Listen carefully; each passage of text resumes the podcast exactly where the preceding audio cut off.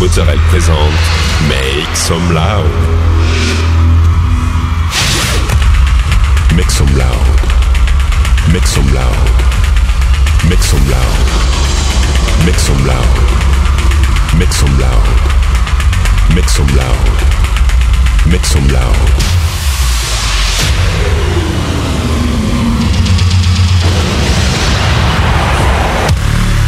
Make some loud. Make some loud. Make some loud. Make some loud. Make some loud.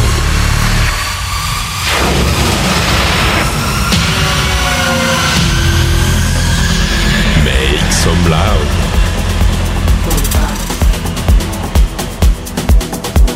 You're trying to tell me that you've never had a conversation about this thing, thing that has caused so much hysteria and delirium. So, so you're trying to tell me that we've just met for the first time. That you don't remember that we met in a past lifetime. That you've never heard about this